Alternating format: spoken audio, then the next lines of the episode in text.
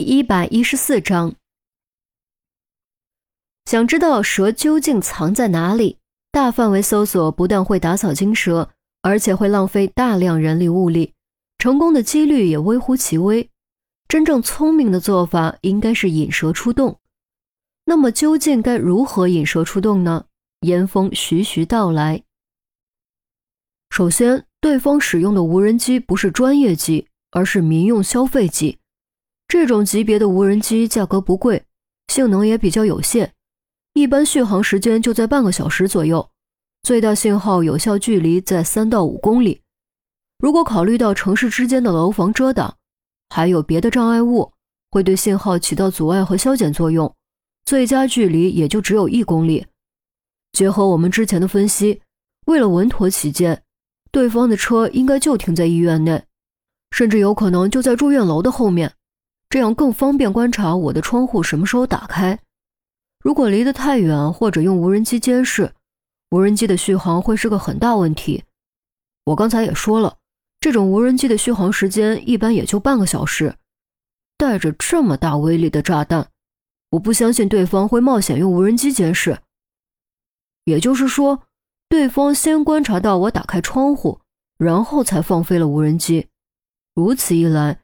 他应该能够看到无人机没有成功飞进来就爆炸了。这种情况下，他无法确定我到底死没死，只能推断出，如果我没死，会想方设法尽快离开医院返回支队，从而死盯医院的大门。而只要他死盯医院的大门，就可以说是上钩了。接下来，只要我们离开医院，他应该就会开车跟上。这里有两点需要注意：其一，绝对不能坐你们来时开的车，他有可能在车底藏炸弹。其二，要保证进出人数相等，我们四个要一起上车，但我和杜渊不能真的上车。一听车底可能被藏炸弹，三人都是猛一激灵。杜渊疑惑：什么叫我们四个一起上车？但我和你不能真的上车。于西倒是明白了严峰的意思。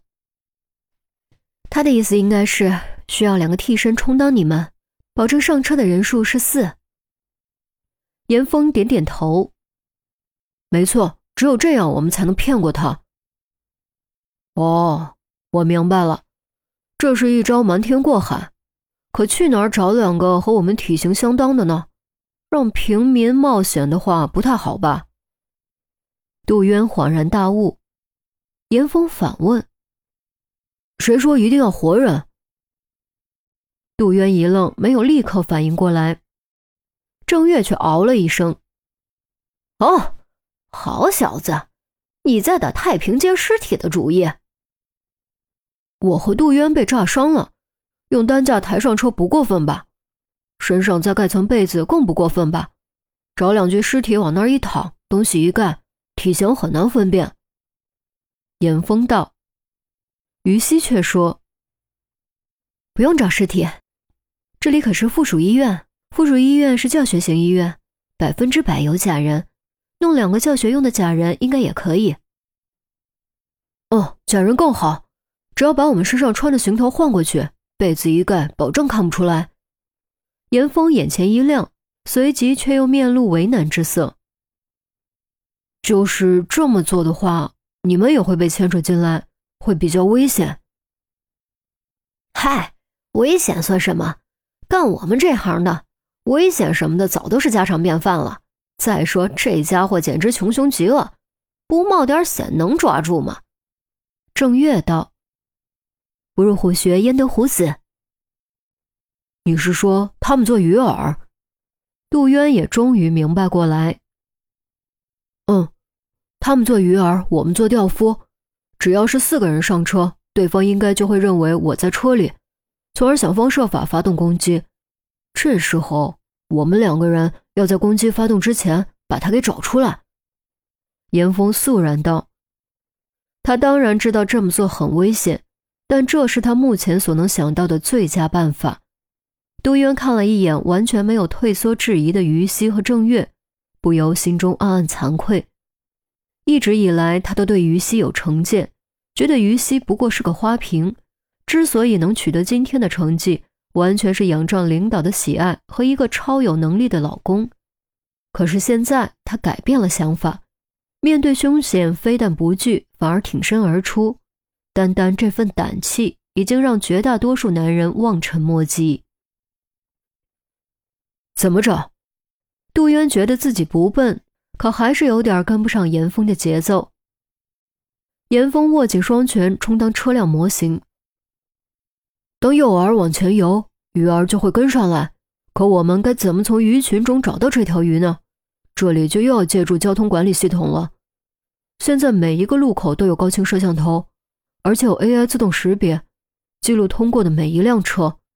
当诱饵转向，这条追赶诱饵的鱼儿就会跟着转向。虽然肯定碰巧会有一些别的鱼儿一起转向，但只要转的次数多了，目标的数量就会越来越少，最终筛选出最可疑的那个目标。这就已经说得很明白了，三人都顿时领悟。简单来说，就是假设诱饵车辆第一次转向，有十五辆车随之转向，可疑目标就是十五个；当诱饵车辆第二次转向，这十五个目标中有十个随之转向，那么可疑目标就缩小到了十个，然后以此类推，直到可疑目标缩小到一个，而这一个可疑目标就不再是可疑目标了，而是追逐诱饵的鱼儿。这个县文擅长，当确认目标之后，我和杜渊就会立刻起钩，把目标拽出来。严峰一把将拳头包住。自此，整个计划已经完全清晰，只剩下实施了。行，我联系县文。郑月掏手机，我去找医生弄假人。于西起身就要往外跑，越少人知道越好，尽量避开窗户。严峰叮嘱。放心吧，我可是你组长。于西快步离开。杜渊整理了一下思路，有些感慨地说。哼，不怕你笑话，我紧张了。曾经这么多年，什么大风大浪没经历过？他原以为自己的意志已经坚如钢铁，不会再紧张。但这一刻，他真的紧张了。严峰一笑：“巧了，我也是。”这个计划看似巧妙，实则是非常凶险的。其中任何一环出现差错，都有可能前功尽弃。尤其他和杜渊这一环，如果不能在抵达支队之前找到凶手所在的车辆，那么于西和郑月将非常危险。保险一些的话，必须在整个路程的前三分之二完成。